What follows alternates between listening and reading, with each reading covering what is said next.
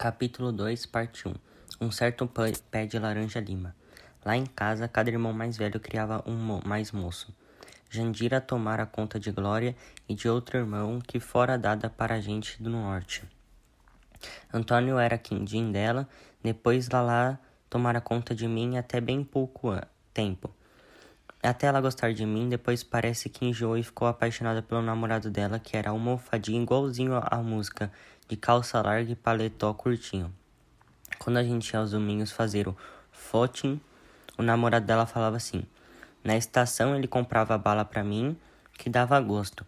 Era para eu não falar nada em casa, nem também podia perguntar a tio Edmundo o que era aquilo, se não descobriam. Meus outros dois irmãozinhos morreram pequenos e eu só ouvi falar deles. Contavam que eram dois burguerzinhos pinagés, bem queimadinhos e de cabelos negros e lisos. Por isso que a menina se chamou Arace Menino Jurandim. Depois então, meu, o meu irmãozinho Luiz, esse que já tomava mais conta dele era a Glória. Depois eu. Ninguém precisava tomar conta dele, porque o menininho ficou lindo, bonzinho, quietinho, não existia. Foi por isso que quando ele falou com aquela falinha toda sem errar, e eu já ia ganhar o mundo de rua, mudei de ideia. Zezé, você vai me levar no jardim zoológico? Hoje não, está ameaçando chuva, não é? Mas que gracinha, como ele falava tudo direitinho. Aquele menino ia ser gente e ia longe. Olhei o dia lindo, tudo de azul, todo céu azul e fiquei, sem coragem de mentir, porque às vezes eu não estava com vontade e dizia: Tá doido, Luiz? Veja só o temporal que vem.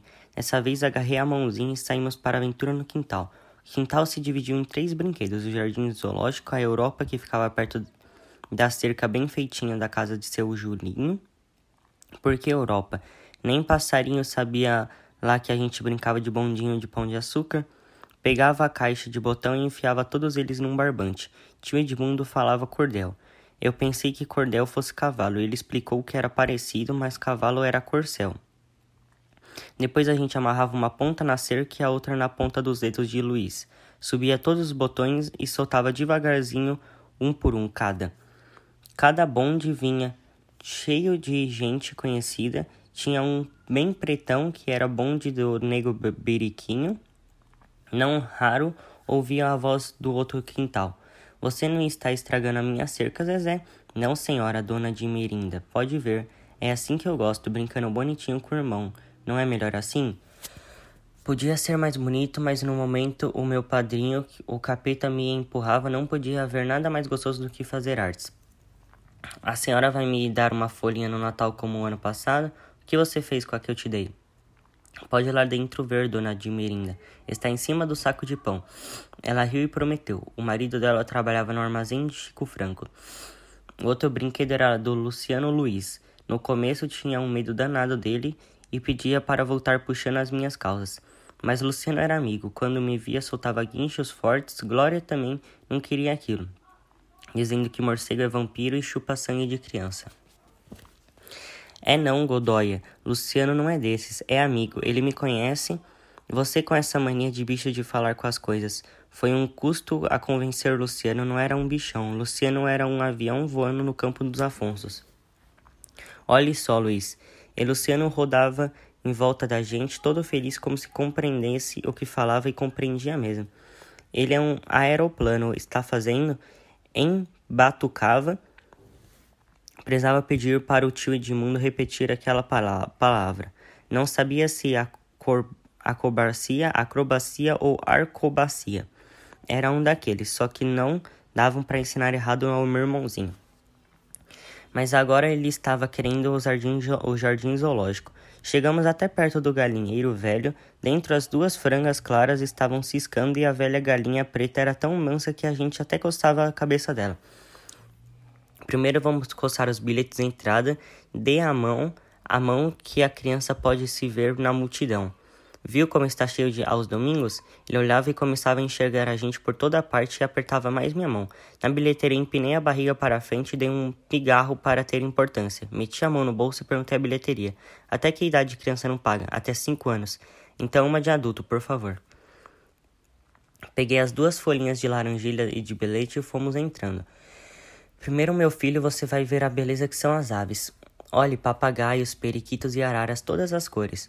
Aqueles cheias de penas diferentes são as araras arco-íris. Ele arregalava os olhos extasiado. Caminhávamos devagar vendo tudo, vendo tanta coisa, até eu vi por trás de todo mundo que Glória e Lala estavam sentados no tamborete e descascavam laranjas. Os olhos de Lala me olhavam de um jeito. Será que tinha descoberto?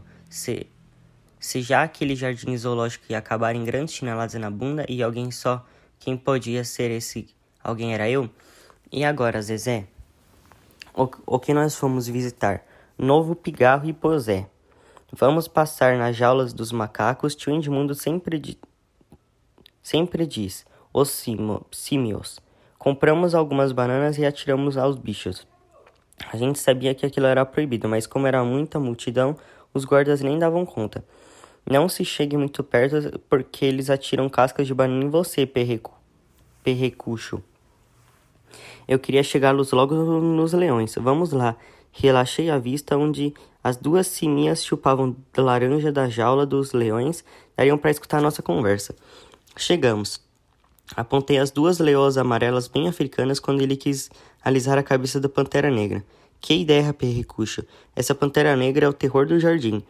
Ela veio para cá, arrancou 18 braços da domadeiras e comeu. Luiz fez uma cara em medo e retirou o braço apavorado. Ela veio do circo? Veio. De que circo, Zezé? Você nunca me contou antes. Pensei e pensei. Quem que é o que, que eu conhecia que tinha o nome de circo? Ah, veio. Do circo do Rosenberg. Ah, mas lá não é padaria? Já estava ficando difícil enganar ele. Começava a ficar muito sábio. É outro. É melhor sentarmos um pouco e comer a merenda. Andamos muito. Sentamos e fingimos que comiam, mas meu ouvido estava lá, escutando as conversas. A gente devia aprender com ele, Lala. Veja só a paciência que ele tem com o irmãozinho. É, mas o outro não faz o que ele faz, isso já é maldade, não é arte. Tá certo, é o que ele tem de diabo no sangue, mas mesmo assim é engraçado. Ninguém fica com raiva dele na rua, por mais que pinte. Aqui ele não passa sem tomar umas chineladas. Um dia ele aprende. Joguei uma flecha de piedade nos olhos de Glória.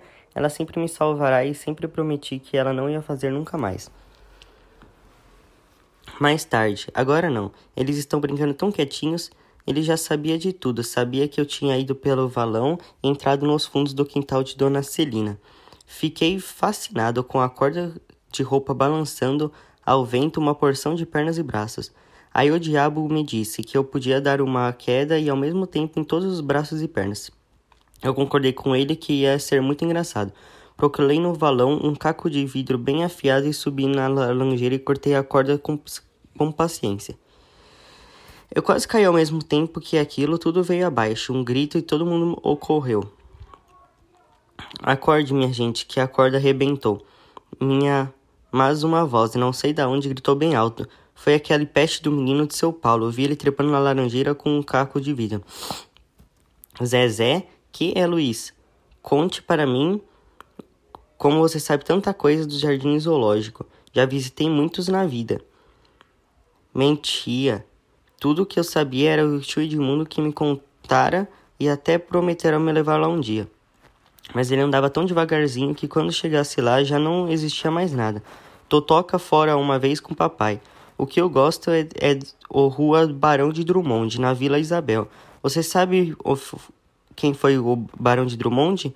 Claro, você não sabe. É uma criança para saber dessas coisas. O tal barão deve ser muito amigo de Deus, porque foi ele que ajudou Deus a criar o jogo do bicho e o jardim zoológico. Quando você vai ficar maiorzinho. As duas continuavam lá. Quando eu ficava maiorzinho, o quê? Ai, que criança perguntadeira. Quando chegar lá no ensino dos os bichos e o número dos bichos. Até número 20. Do número 20 ao, até o 20, eu 5 eu sei que tem vaca, touro, urso, veado e tigre. Não sei direito o lugar deles, não vou, mas vou aprender para não ensinar errado. Ele estava se cansando do brinquedo. Zezé, cante para mim a casinha pequenininha. Aqui no Jardim Geológico tem muita gente. Não, a gente já veio-se embora. É muito grande a letra. Vou só cantar um pedaço para você gostar. Sabia? Abri o peito. Você sabe de onde eu venho? É de casinha que eu tenho. Fica junto de um pomar. É uma casa pequenina. Lá no alto da colina e vê-se longe o mar. Pulei uma porção de versos. Entre as palmeiras bizarras cantam todas as cigarras. Ao pôr de de ouro do sol, à beira vê-se o horizonte. No jardim canta uma fonte e na fonte um rouxiol. Parei.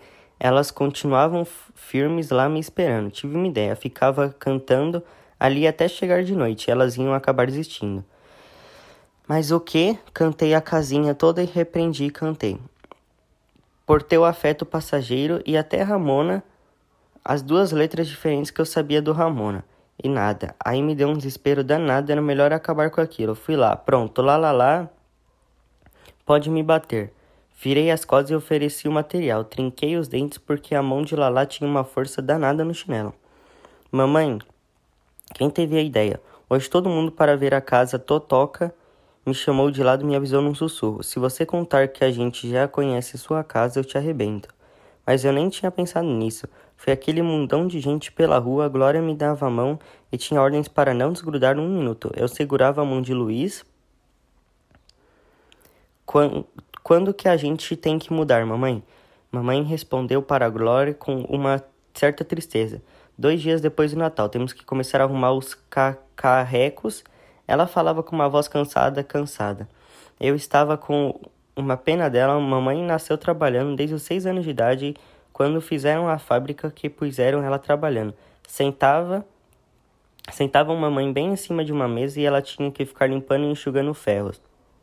Era tão pequenina que fazia molhado em cima da mesa porque não podia descer sozinha.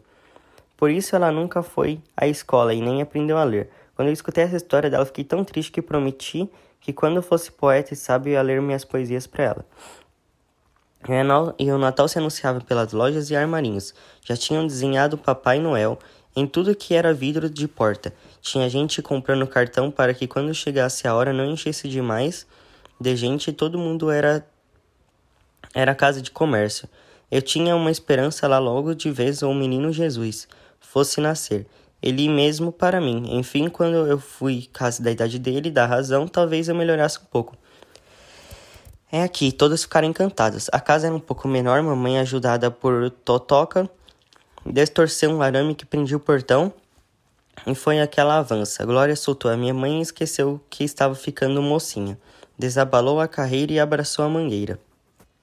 A mangueira é minha, peguei primeiro. Antônio faz fez a mesma coisa com o pé de tamarindo. Não sobrará nada para mim. Olhei quase chorando para a Glória. E eu, Godoia? Corre lá no fundo, deve ter mais árvore, bobo. Corri, mas só encontrei um capinzal crescido, um bando de laranjelha e velha espinhuda. Junto ao valão tinha um pequeno pé de laranja-lima. Fiquei desapontado. Todos estavam visitando os cômodos e determinado para quem seriam os quartos. Puxei a saia de Glória. Não saia. Não tinha nada mais. Você não sabe procurar direito? Espere aí que eu vou achar uma árvore para você. Logo depois ela veio comigo, examinou as laranjeiras. Você não gosta daquela? Olhe, que é uma bela laranjeira. Não gostava de nenhuma mesmo, nem daquela e nem nem daquela e nem toda nenhuma. Todos tinham muito espinho. Para ficar com essas feiuras, ainda pre preferi o pé de laranja lima. Onde? Fomos lá. Mas que lindo pezinho de laranja lima. Veja que não tem uma espinha. Ele tem tanta personalidade que a gente de longe sabe, sabe que é laranja lima. Se eu fosse do seu tamanho, não queria outra coisa mas eu queria um pé de árvore grandão. Pense bem, Zezé, ele é novinho ainda, vai ficar baita pé de laranja. Assim ele vai crescer junto com você. Vocês dois vão se entender como se fossem dois irmãos. Você viu o galho? É verdade, o único que tem, mas parece até cavalinho, feito para você montar. Estava me sentindo o maior desgraçado da vida. Me lembrava da, garrafa de bebida que tinha a figura dos anjos escorrecesses. Lala disse que eu. Esse sou eu. Glória apontou um outro para ela, Totoca pegou o outro para ela e eu. Eu fiquei sabendo daquela cabecinha lá atrás, quase sem asa. O quarto anjo escocês, que nem era um anjo, sempre inteiro. Sempre eu tinha que ser o último. Quando crescesse, ia ver só lá. Ia comprar uma selva amazônica e todas as árvores que tocavam o céu seriam minhas. Compraria um armazém de garrafas cheias de anjo e ninguém ganhava um pedaço de asa. Emburrei, sentei no chão e encostei a minha zanga no pé de laranja lima. Glória se afastou sorrindo. Essa zanga não dura, Zezé. Você vai acabar descobrindo que eu tinha razão. Cavoquei o chão com um pauzinho e começava a parar de fungar. Uma voz falou vindo de não sei de onde, perto do meu coração. Eu acho que sua irmã tem toda a razão. Sempre todo mundo tem razão. Eu que nunca tenho. Não é verdade. Se você me olhasse bem, você acabava descobrindo. Eu levantei assustado e olhei a árvorezinha. Era estranho porque eu sempre conversava com, to com tudo, mas pensava que era meu passarinho de dentro que se encarregava de arranjar fala. Mas você fala mesmo? Não está me ouvindo? E dei uma risada baixinho, quase saí aos berros pelo quintal, mas a curiosidade me prendia ali. Por que você fala? A árvore fala por todo canto, pelas folhas, pelo galho, pelas raízes. Quer ver? Encoste seu ouvido aqui no meu tronco que você escuta meu coração bater. Fiquei meio indeciso, mas vendo o tamanho perdi o medo.